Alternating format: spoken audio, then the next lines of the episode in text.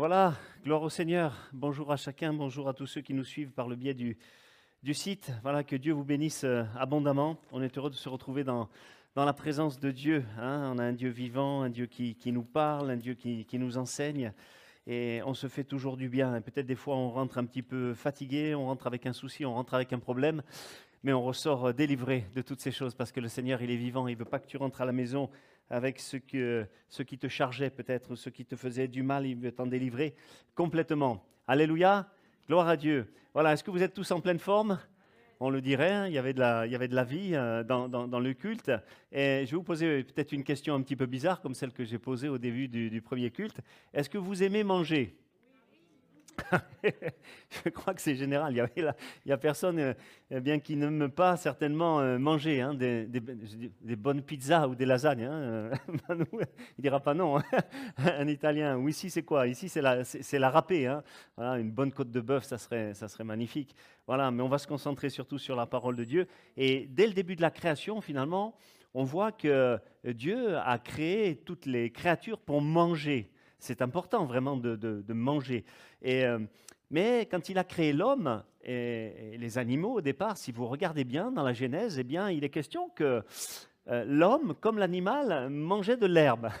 voilà, on était, on était herbivores, euh, végétariens diront certains. Mais c'est comme ça. Et puis dans le livre de l'Apocalypse aussi, eh bien, on s'aperçoit euh, bizarrement que le Seigneur euh, euh, dira qu'il destine pour l'homme des fruits de l'arbre de la vie et des feuilles qui seront des, des deux côtés du, du fleuve, quelque chose de magnifique. Donc, quelque part, une nourriture choisie par Dieu, une, nourriture spéciale. Et on sait déjà sur un plan humain que si tu manges certains aliments euh, à l'excès, par exemple si tu prends aussi trop de condiments, si tu prends trop de piments, tu vas avoir des problèmes intestinaux. Si tu prends euh, trop de sel, eh bien, tu vas avoir des problèmes de, tension ou des problèmes cardiaques. Si tu prends trop de sucre, eh ben, ben, tu risques d'avoir le, le diabète, ainsi de suite. Et donc si sur le plan humain, une mauvaise nourriture peut te faire du mal, à combien plus forte raison sur le plan spirituel, une mauvaise nourriture, quelque chose que tu aurais ingurgité, peut-être quelque chose que tu aurais entendu, eh bien, peut te faire également beaucoup de mal. Et c'est vrai que avec Alice, on a connu beaucoup de gens euh, dans les églises depuis, depuis tant d'années qui, malheureusement, se sont fait happer par une ou une autre mauvaise doctrine qu'ils auraient entendue et ils se sont laissés euh, euh, tromper, se sont laissés gruger euh, par certaines personnes à cause du titre qu'ils portaient, apôtre, euh, bishop, apôtre des nations, prophète des nations, patati patata, et ils se sont ils se sont fait avoir eh bien, par un titre. Ce n'est pas le titre qui, compte, c'est vraiment le contenu d'un message vraiment qui compte. Et si ça dévie de la parole de Dieu, à ce moment-là, il ne faut pas en tenir compte, il ne faut, pas- faut pas écouter euh, vraiment euh, tout cela. Et euh, Jésus est, sensible à cette histoire de nourriture spirituelle. Je vais lire avec vous, on va lire ensemble, s'il vous plaît, dans Matthieu chapitre 16, à partir du verset 6, euh, quelques versets. Hein, c'est Jésus qui est en train de, parler à ses disciples et, apôtres, et il va leur dire quelque chose qui va nous intéresser ce matin. hein. Jésus leur dit, Gardez-vous avec soin du levain des pharisiens et des sadducéens. Les disciples y raisonnaient en eux-mêmes et disaient, C'est parce que nous n'avons pas pris de, de pain Jésus, l'ayant su, dit, Pourquoi raisonnez-vous en vous-même, gens de peu de foi, sur le fait que vous n'avez pas pris de pain? Êtes-vous encore sans intelligence? Et est-ce que vous ne vous rappelez pas les, plus les cinq pains euh, des cinq mille hommes et combien de paniers vous avez emportés, ni les sept pains des quatre mille hommes et combien de corbeilles vous avez emportés Comment ne comprenez-vous pas euh, que ce n'est pas au sujet des pains que je vous ai parlé? Gardez-vous du levain des pharisiens et des sadducéens. Alors, ils comprirent que ce n'était pas du levain du pain qu'il avait dit de se garder, mais de l'enseignement des pharisiens et des sadducéens. Amen. Voyez, de l'enseignement. Il y a certains enseignements que Paul, euh, que le Seigneur déclare comme étant vraiment toxiques pour l'homme. Des choses qui vraiment vont lui faire du mal. S'il les écoute, ça va descendre dans ses oreilles, puis après, malheureusement, dans son cœur, et ça va lui faire vraiment beaucoup de mal. Un autre passage dit Gardez-vous du levain d'Hérode, parce qu'il y avait là toutes sortes de, euh, fausses doctrines euh, qui circulaient, et, et le Seigneur ne voulait pas eh bien, que les disciples se laissent avoir, se laissent happer pour cela. Pierre dira ceci dans 2 Pierre chapitre 2, euh, le verset 12, Il y aura parmi vous de faux docteurs qui introduiront des sectes pernicieuses. Paul dira à Timothée, L'Esprit dit expressément que dans les derniers temps, Quelques-uns abandonneront la foi pour s'attacher à des doctrines de démons, par l'hypocrisie de faux docteurs, et donc à des enseignements mauvais. Il y aura un temps, dira-t-il aussi également, où les gens ne supporteront plus la saine doctrine, mais ils se donneront une foule de docteurs selon leurs propres désirs. Et ça aussi, c'est un danger de ne, de n'aller que vers des choses qui nous plaisent peut-être, euh, soi-disant plus, et on risque de se laisser avoir. Et, aussi, aujourd'hui, ça se multiplie à l'infini à cause d'Internet, vous pouviez avoir de tout, il y a de la bonne nourriture, mais il y en a de la très mauvaise. Et le danger, si on n'est pas mûr spirituellement, c'est de, laisser, de se laisser avoir et d'ingurgiter quelque chose de, mauvais. Et je suis persuadé que si... Euh, euh, Pierre, Jacques, Jean, tous les apôtres, etc., les auteurs du Nouveau Testament, vivait à notre époque et écoutait ce qui se dit sur Internet, mais il serait vraiment horrifié, quoi. Il serait horrifié parce qu'il y a vraiment des choses vraiment euh, mauvaises. Et la Bible dit ne déplace pas la borne ancienne. Voilà les, la, bonne doctrine, ce que Dieu a établi, ne, déplace pas euh, tout ça. Et nous, on a connu des tas de gens qui malheureusement ont, dévié. Et, et c'est mauvais parce qu'ils prennent quelque chose qui, va les, impacter, quelque chose qui va les, les imprégner. Je racontais ce matin qu'il y, y, a quelques semaines, je me promenais avec un ami euh, dans la rue et euh, il pleuvait et puis euh, il n'a pas fait attention, il n'a il, pas vu malheureusement qu'il y avait un énorme caca, pardonnez-moi, qui, qui, était là par terre et on, j'ai pensé que c'était même pas un chien qui avait pu faire ça tellement, tellement c'est énorme. Je me dis, il a dû avoir un grizzly en liberté ou un éléphant, je ne sais pas. Donc il est, il est passé par là et plof Et on était deux, hein, 6 000 tombent à ta droite et 10 000, bon, tu ne seras pas atteint. Donc l'autre a été atteint et malheureusement, il a mis un temps infini en se promenant à essayer d'enlever euh, tout ce qu'il avait impacté, euh, voilà, hein, en nettoyant sa chaussure. Ça nous est arrivé à tous, non? Moi, ça m'est arrivé aussi. Voilà, c'est c'est comme ça. Alors, il y avait deux choix, parce que l'homme a le choix. Et il avait deux choix, ou de jeter la chaussure ou de la nettoyer. Alors, bien évidemment, il l'a, a nettoyé et il a bien fait de, le faire, mais, ça, ça l'a lavé. Ça l'a lavé. Il a enlevé tout ce qui était de, tout ce qui mauvais. Euh, ce qu'il y a de dangereux, c'est que des fois, ce qu'on écoute, s'il n'y a personne qui vient de nous dire que c'est mauvais, que c'est un poison, eh bien, ça risque de nous faire du mal. Vous savez qu'en Israël, euh, quand quelqu'un arrivait dans une maison, eh bien, celui qui le recevait euh, envoyait un serviteur qui allait enlever les sandales de, la personne et qui allait nettoyer à la fois la sandale et les pieds de la personne parce qu'il avait marché peut-être dans des terrains boueux ou tout à fait poussiéreux, parce que les rues n'étaient pas, n'étaient pas goudronnées. Souvenez-vous aussi que Jésus lui-même, à un moment donné, va vouloir laver les pieds de, ses disciples. Hein. et lui-même, il va quelque part se déshabiller, il va enlever sa tunique, il va garder une sorte de, de ou la tunique du dessus. Et il avait une ceinture dans laquelle il va mettre le linge avec lequel il voulait essuyer et laver les pieds des disciples. Ça, ça nous parle à un moment donné que, Jésus euh, veut nous laver de notre marche spirituelle. On doit, on doit le comprendre, de tout ce qu'on aurait pu ramasser sur le chemin spirituellement euh, parlant. Et à un moment donné, Pierre lui dit Non, non, moi je ne veux, pas que, veux pas que tu me laves. Et Jésus va lui dire Mais si tu ne veux pas que je te lave, tu n'auras pas de part avec moi. Ça veut dire spirituellement, ça ne pourra pas marcher si tu n'acceptes pas euh, que j'enlève ce, qui n'est pas bon vraiment dans ta vie. Et on se demande aussi si ce n'est pas les raisons pour lesquelles. Moïse, quand Jésus l'a vu dans le buisson ardent, c'était une théophanie, il a dit ôte tes souliers de tes pieds. Parce que finalement, Moïse avait marché, euh, il avait l'âge de 80 ans à cette période-là, eh bien, il avait marché pendant 40 ans en Égypte, on le sait, puis après il avait fui et il avait marché pendant 40 ans chez les Madianites. Donc certainement, il avait emmagasiné toutes sortes de, doctrines, de, raisonnements, de cultures, de, coutumes qui n'était pas celle que voulait véritablement le, Seigneur. Et vous savez, dans la présence du Seigneur, dans la présence de Jésus, on ne peut pas apporter un feu étranger, on ne peut pas apporter une, doctrine autre que celle que lui-même a, vraiment posée. Et il le dira, il faut bâtir sur le roc et pas bâtir sur le sable. Celui qui se nourrit à droite, à gauche, moi je suis effaré euh, de voir qu'il y a des gens, ils, ne font qu'écouter. C'est allumé toute la journée là. C'est bien d'écouter des louanges et tout ça mais ils passent un temps énorme à écouter des tas de prédications de tas de personnes dont ils ne savent même pas d'où viennent ces personnes, mais eux-mêmes, ils ne lisent pas la parole de Dieu. Il faut connaître le fondement de la parole de Dieu pour pouvoir bâtir sa vie spirituelle. Et surtout pour ne pas se faire piéger. Parce que si, si je ne connais pas bien la parole de Dieu, comment je vais pouvoir faire la distinction entre ce qui est dit, ce qui est bon et, ce qui n'est pas bon? Alors c'est la raison pour laquelle, avec le pasteur Manou, on a, on a décidé à partir d'aujourd'hui, de faire toute une série de prédications sur un thème. Estelle, je ne sais pas si tu peux euh, l'afficher. Euh, voilà, ce, thème vrai ou faux. Voilà, c'est extrêmement important. Euh, de, pouvoir faire la distinction entre ce qui est vrai et ce qui est faux. Et à chaque dimanche, avec toute la grâce de Dieu, on va essayer d'apporter euh, toutes sortes de, euh, de dénoncer quelque part toutes les fausses doctrines qui pourraient amener des maladies euh, spirituelles, engendrer des maladies spirituelles. Et nous parlerons sur l'évangile de prospérité, on parlera vraiment sur la démonologie, l'hypergrâce, c'est-à-dire les gens qui croient qu'une fois sauvé, on est, on est toujours sauvé. Jésus seul, ça court ça aussi. Les sans-églises, les superstitions évangéliques, le culte des anges, ceux qui retournent sous la loi. Enfin, il y en a tellement on en a regroupé à peu près 16 et peut-être il y en a d'autres qui viendront. Donc on envisage à la fois le dimanche et le mardi, voilà, vrai ou faux?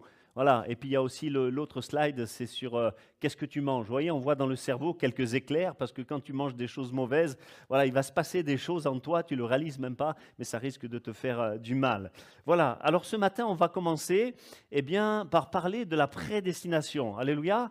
Alors je vais essayer de le faire avec toute la grâce de Dieu. C'est n'est pas tout à fait simple parce que j'ai beaucoup de notes pour me souvenir de tous les, les versets. Et peut-être on pourrait lire dans Éphésiens chapitre 1er, s'il vous plaît.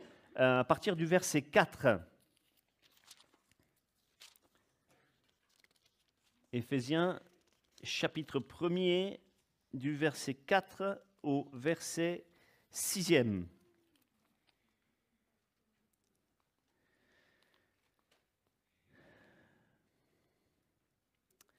En lui, donc en Jésus, Dieu nous a élus avant la fondation du monde pour que nous soyons saints et irréprochable devant lui.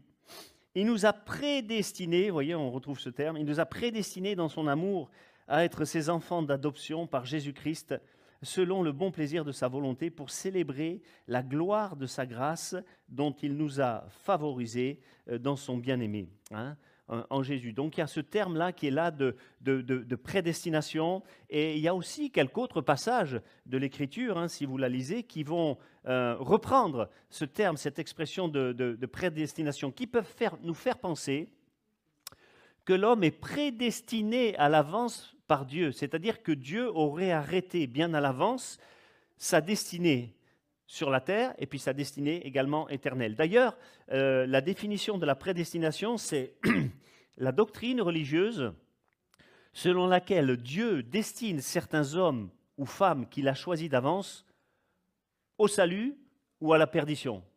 Moi, ça me fait mal d'entendre ça quand même. Hein. ça me fait mal. J'ai du mal à comprendre que Dieu puisse destiner, programmer des gens pour les amener à la perdition éternelle et d'autres pour les amener au salut. Voilà, au salut c'est bien, perdition éternelle c'est beaucoup moins bien. Et, c'est dommage parce que euh, ça nous parle comme s'il y avait quelque chose qui était figé et qu'on ne pouvait pas changer. Ça nous donnerait quelque part un côté fataliste qui va nous faire comprendre que Dieu ne changera pas ce qu'il a destiné euh, d'avance. C'est un peu le Inch'Allah euh, des musulmans, vous voyez, quelque chose auquel il serait absolument impossible d'échapper. Tu ne pourrais pas faire autrement. Tu as été créé pour ça et pas pour autre chose. Et vous imaginez quelque part la forme d'injustice qu'il y aurait là-dedans, puisque comment pourrait-on concevoir que Dieu aurait créé euh, la maman pour qu'elle soit sauvée et ses enfants pour qu'ils soient perdus? Est-ce que ça peut être concevable? Est-ce que ça, ça ne vous choque pas une, telle notion? Pourtant, c'est ce que croient ceux qui ont été, ceux qui croient dans la prédestination. Et, et aussi, quelque part, c'est contradictoire avec cette parole de Jean qui dira que Dieu est amour. Comment on peut concevoir un Dieu d'amour qui va envoyer des gens à l'enfer? D'ailleurs, je rappelle cette parole que la Bible est claire là-dessus. Dieu dit qu'il n'a pas préparé l'enfer pour les hommes, mais pour le diable et pour ses anges. Mais ceux qui n'auront pas voulu de son salut, donc choix personnel, ils iront également dans cet enfer. Mais il n'est pas prévu au départ pour eux. Donc là même, ça va, rien que cette phrase, elle va à, à l'opposé de cette pensée de la prédestination.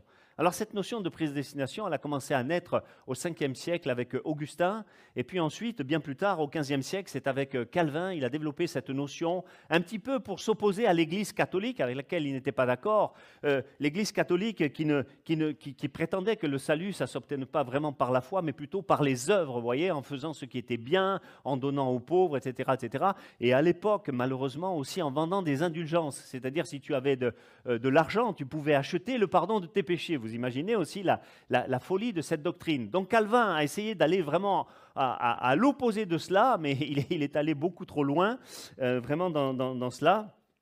Euh, en, disant que finalement euh, le salut ne dépendait pas de l'homme par ses œuvres, mais même pas par sa volonté, que c'était prédéterminé à l'avance par Dieu. Vous voyez, c'est Dieu qui décide pour lui si l'homme ou la femme sera perdu ou sauvé. C'est pour lui, c'est la double prédestination. Voilà, certains, certains prédestinés à être sauvés, d'autres prédestinés à aller en, enfer. Voyez Mais ça va, ça, ça va à l'encontre du choix libre que Dieu veut que nous ayons. Hein. c'est celui qui croira qui sera sauvé. Si, si quelqu'un euh, frappe, eh bien je vais et, qu'il ouvre la porte, je vais rentrer. C'est ça qui dit le Seigneur. Donc il y a ceci, c'est la condition, eh bien euh, qu'il peut y avoir pour l'homme de, choisir. Et même dans l'Ancien Testament, j'ai noté plusieurs euh, références. Vous allez voir, on voit dans Ézéchiel que Dieu affirme au chapitre 18, verset 23, Ce que je désire, dit le Seigneur, est-ce que c'est que le méchant meurt? Hein? Et il va répondre, non, n'est-ce pas qu'il change de conduite et qu'il vive? Alors, s'il avait déterminé d'avance que l'homme devait être perdu, comment pouvait-il espérer que, celui-ci change? Vous comprenez? Au verset 22, il disait, je ne désire pas la mort du méchant. Convertissez-vous et vous vivrez. Et ça, ça engage une action volontaire de celui qui va décider d'être sauvé. Hein, c'est clair, c'est le choix de l'homme qui va déterminer à la fois son présent et son futur éternel. Est-ce que c'est très clair ou pas? On va essayer d'avancer un petit peu plus. Si Dieu avait décidé à l'avance que l'homme irait en enfer, ou s'il avait programmé certains hommes pour être méchants, est-ce qu'il leur demanderait de changer? Pas possible, ça ne serait pas possible, c'est pas logique. Il redira aussi au chapitre 33, toujours d'Ézéchiel, verset 11, Je ne veux pas, hein, c'est sa volonté, je ne veux pas que le méchant meure, mais ce que je veux, c'est qu'il change de conduite. On a toujours cette notion de pouvoir euh, changer. Dieu veut que tous les hommes soient sauvés. Il y a cette parole. Alors, est-ce que ce n'est pas contradictoire ça? Dieu veut que tous les hommes soient sauvés, on veut dire Amen, et qu'ils parviennent à la connaissance de la, vérité. Et c'est bien écrit, il, veut, et il parle de tous, c'est-à-dire, voilà, tous donc, méchants et bons, qu'ils parviennent à la connaissance euh, de la vérité. Voilà. Pierre dira aussi, le Seigneur ne tarde pas dans l'accomplissement de la promesse comme certains le croient, mais il use de patience, voulant qu'aucun euh, ne périsse, mais voulant que tous arrivent à la repentance pourquoi il patienterait s'il sait déjà que les autres sont fichus? C'est ridicule. Voyez? Euh, alors, on doit réfléchir vraiment à toutes ces choses. Et puis, il continue dans Ézéchiel 18, verset 20, euh, L'âme qui pêche, c'est celle qui mourra. Et verset 21, Si le méchant revient de tous les péchés qu'il a commis, et s'il observe toutes mes lois et qu'il pratique la justice, il vivra, il ne mourra pas. Toutes les transgressions qu'il a commises seront oubliées. Il vivra à cause de la justice qu'il a pratiquée. Vous voyez, finalement, on s'aperçoit, au travers de tout ce que je suis en train de dire, que aussi bien dans le Nouveau Testament que dans l'Ancien Testament, il y a là toute une cohérence qui nous parle des choix volontaires que l'homme doit faire et non pas d'une prédestination, quelque chose de, prédéfini, une sorte de, programmation qui vaudrait que nous soyons en quelque sorte comme des marionnettes que Dieu manipule. Non, non, ce n'est pas du tout comme ça. Et, la clé qui va nous permettre de comprendre la, euh, solution de, l'histoire, c'est qu'on ne peut pas confondre prédestination et préscience. Et ça, c'est le plus important. C'est ça la clé de, de, l'histoire, parce que c'est ça qui a souvent trompé ceux qui croient dans la double prédestination. Alors, on va lire ensemble. Euh, on peut l'afficher, s'il te plaît, Estelle, acte 2, verset 23, pour mieux comprendre. Et il est question de Jésus, cet homme, dont il parle de Jésus, hein, livré selon arrêté, selon le dessein arrêté, selon la préscience de Dieu, vous l'avez crucifié, vous l'avez fait mourir par la main des impies. C'est pas Dieu qui l'a fait, hein mais c'est dans sa présence, il savait que la chose arriverait. Donc c'est selon la présence de Dieu, parce que Dieu, on le sait, c'est ses qualités, il est omnipotent, hein, il est tout-puissant, il est omniprésent, c'est-à-dire qu'il est présent partout, et il est omniscient, donc il sait tout, parce qu'il dira même avant que tu parles, je sais ce, qui est sur dans, ce, qu'il y a de, ce que tu vas dire, hein, ce qui est dans, euh, dans ta bouche. Donc il sait tout à l'avance, rien ne lui échappe, et il sait la voie que chaque homme va suivre euh, bien à l'avance. Et quand la Bible dit que Dieu veut que tous les hommes soient sauvés, c'est à dire qu'il destine tous les hommes à être sauvés, mais s'ils ne veulent pas l'être, ils seront perdus parce que c'est eux-mêmes qui se privent de cette grâce. Et ça, Dieu le sait à l'avance. Mais ce n'est pas Dieu qui les condamne à l'avance. On comprend? Parce que Dieu a permis le, le libre arbitre. Très important de comprendre ça dès le commencement l'Écriture nous montre qu'il n'avait pas programmé ni destiné Adam et Ève à pécher. Vous êtes d'accord avec ça? Il leur a laissé le choix et dit, mais ne mange surtout pas l'arbre de la connaissance euh, du bien et du mal, parce que si tu fais ça, tu mourras. Donc ça, veut dire qu'il n'était pas euh, prédéterminé à le faire. Mais c'est le choix d'Adam et d'Ève qui, ont, provoqué eh bien, la, chute. De la même manière, Judas n'a jamais été programmé pour, pour trahir Jésus. Mais le Seigneur savait que ces choses euh, arriveraient. Hein c'est selon la préscience de Dieu. Donc c'est pour ça qu'il est écrit, ceux qu'il a préconnus, il les a prédestinés. Voyez, là on comprend tout. Ceux qu'il a préconnus, il les a euh, prédestinés, et ceux qu'il a appelés, il les a appelés, il les a justifiés, il les a glorifiés. Donc on doit comprendre, et cette phrase, elle devrait être gravée dans, dans notre esprit, que la préconnaissance anticipe la prédestination. tic, tac, tic. La préconnaissance anticipe la prédestination et pas l'inverse. La préconnaissance, donc, elle est avant, avant et c'est cette préconnaissance qui fait que Dieu sait si un homme sera perdu ou s'il sera sauvé. Il fera tout euh, pour le bénir. Par exemple, ça n'empêche pas Dieu de bénir un homme comme il l'a fait pour Saül, mais il savait qu'un jour, Saül tomberait. Mais dans sa grâce, tant qu'il était droit, eh bien, il l'a laissé. Voyez? Alors, c'est important. En aucun cas, Dieu ne nous, programme pour être sauvé ou perdu, mais il respectera la décision qu'un homme ou une femme va prendre. Et c'est ça la clé de la compréhension pour comprendre vraiment la prédestination. Et c'est pour ça que vous avez, euh, depuis pas mal d'années, euh, sur Internet, fleurissent des tas de, prédications sur la, sur la destinée. Hein. vous avez déjà vu ça, certainement. Euh, entre dans ta destinée, il y a toutes sortes de titres. Entre dans ta destinée, comment découvrir sa destinée, changer sa destinée. Vous avez une destinée, les clés, les clés de ta destinée. Bon, il y a tellement d'autotrites, je ne les ai pas notées. Mais donc, si je peux changer ma destinée, ça veut dire qu'elle n'est pas figée. Donc là, quelque part, je suis d'accord avec les auteurs, même s'ils exagèrent dans d'autres domaines. Et, c'est pour ça qu'il y a le libre arbitre. On est responsable euh, de nos choix. Et c'est tes choix qui vont déterminer ta destinée sur terre ici, et puis plus tard ta destinée éternelle. La Bible, elle le montre clairement euh, tout ça. Si tu crois, tu seras sauvé. Si tu crois, tu verras la, la gloire de Dieu. Si tu sépares ce qui est précieux de ce qui est vil, tu seras comme ma bouche. Amen. Donc, finalement, ce n'est pas quelque chose qui échappe à notre contrôle. Il nous laisse la volonté d'accepter. Ça nous montre que ça dépend de nous. Il y a l'œuvre de Dieu, mais il y a aussi la responsabilité de l'homme. Et les deux, euh, quelque part, elles sont vraiment euh, liées, parce que je le répète, Dieu n'a pas voulu faire de l'homme une marionnette comme ça dont il tirerait euh, les ficelles, parce que tout ça, ça induit des notions qui sont quand même véritablement bizarres. La notion même que Dieu serait à, l'origine du mal. Ça veut dire que Dieu serait à l'origine du mal, ce qui, est, impossible. Vous voyez, euh, ça dénote une méconnaissance de, Dieu. Ça nous donne de lui vraiment une mauvaise, finalement, image. Euh, on lui attribuerait des choses injustes en croyant qu'il destine des gens à être perdus dès, l'origine euh, comme cela. ça nous ôterait la notion que Dieu est amour. Vous voyez euh, puisqu'il destinerait certains à la perdition. Ça détruit aussi la notion de, liberté de l'homme et, de, libre arbitre. Hein. Ça les détruit. Ça nous amène aussi à un fatalisme en disant c'est comme ça, euh, Dieu l'a voulu. Ça s'oppose même à l'idée de, euh, de, la grâce, du pardon, de, la repentance. Parce que si certains étaient programmés à être perdus, où est la notion de repentance et, de salut? Elle n'y serait même, plus, vous voyez? Ça, va vraiment loin. En plus, ces gens qui croient dans la prédestination, euh, ça va beaucoup plus loin que ça, parce que ça les amène à croire qu'il n'y a pas de millénium, que l'Église ne sera pas enlevée. Enfin, vous, imaginez, une chose en entraîne une autre. C'est la raison pour laquelle on a voulu essayer de désarmer ce que le diable veut essayer de faire en, lançant toutes sortes de, fausses doctrines. Vous vous souvenez ce que Jésus a dit? Pendant que les gens dormaient, il y a un ennemi qui est venu dans le champ, il a semé de l'ivraie. Et si nous, on ne parle pas de ces choses, eh bien l'ennemi, il vient, il sème de l'ivraie à droite, à gauche, dans les champs. C'est pour ça, au travers de ces prédications, on va essayer pendant une, quinzaine de jours de, cibler toutes les fausses doctrines euh, engendrées par le diable afin d'essayer de les détruire. Alléluia.